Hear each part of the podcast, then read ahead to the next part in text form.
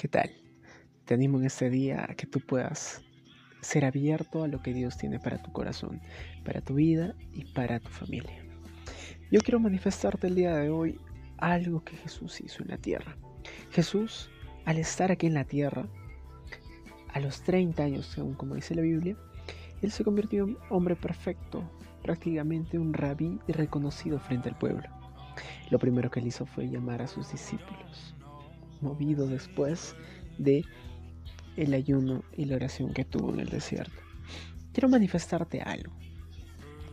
En el momento de que él fue a ver a sus discípulos, ellos se quedaban tal vez un poco en sus pensamientos descalificados, ¿no?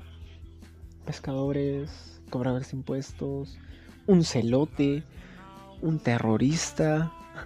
Prácticamente el equipo de Jesús tenía una variedad innumerable de personas excepcionales, como tú o como yo.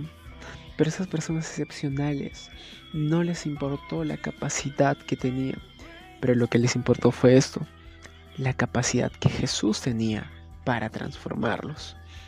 Tanto que el momento que Jesús les dice, ven y sígueme, en otras versiones bíblicas, sigue, eh, ven pos de mí prácticamente ellos no lo pensaron dos veces y siguieron a Jesús. ¿Por qué es que lo siguieron? Porque tú ves claramente esto. Que la Biblia menciona diciendo que cada vez que tú ves tu rostro, puedas contemplar la gloria del Señor. Contemples a Jesús como si fuera tu espejo. ¿Pero por qué? Porque eso te transforma, eso te cambia totalmente. Puede ser que tengas limitaciones, puede ser que tengas varios eh, defectos. Y hay varias cosas que tal vez en ti, en tu mente, y tienes conceptos cerrados. Pero Dios quiere totalmente usarte y transformarte. La Biblia manifiesta incluso de que no te amoldes a este ciclo, sino se transformado. ¿Pero transformado en qué? Por medio de la revelación de, la verdad, por medio de la revelación de la palabra de Dios.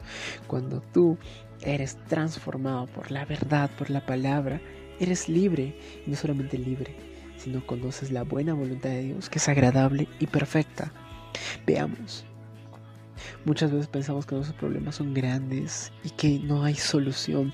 La palabra dice así, incluso Salmo 121, que entre los montes cuando pidamos socorro, Jesús pasa, Dios pasa eso. Es mucho más grande su amor, que Dios es mucho más grande su justicia, que te deja más blanco que la nieve, Salmo 51, y que Tú eres un hombre totalmente arraigado a la vid verdadera, a las corrientes de agua viva que es Jesús. Salmo 1. Yo quiero manifestarte que en este día de hoy tú puedas tener victoria. ¿Pero por qué victoria? Porque Dios ya venció, Jesús ya venció en una cruz, en esa cruz misma, estando Jesús ahí, transformó y te quitó prácticamente la esencia de hombre pecador a ti y puso la esencia de justificado, de santificado, de lleno de gracia en ti. Y esa esencia de pecador, de maldición, todo de condenación, se la llevó a Él.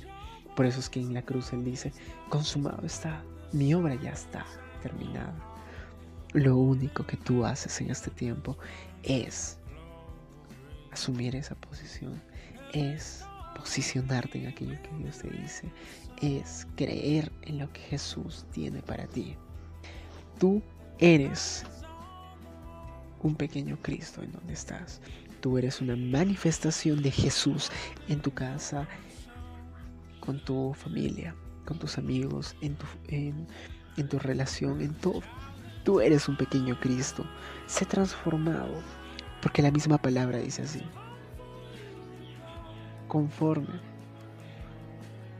tú contemplas la gloria de Dios, esa gloria misma a ti te transforma, te hace semejante a Él. Pero ¿en qué? ¿En qué te hace semejante a Él si tú ya eres semejante? te hace semejante en su carácter, en su naturaleza, es de pasividad, en su naturaleza de mansedumbre, en su naturaleza de poder, de, un hombre posicionado, de un hombre lleno y consagrado a Dios.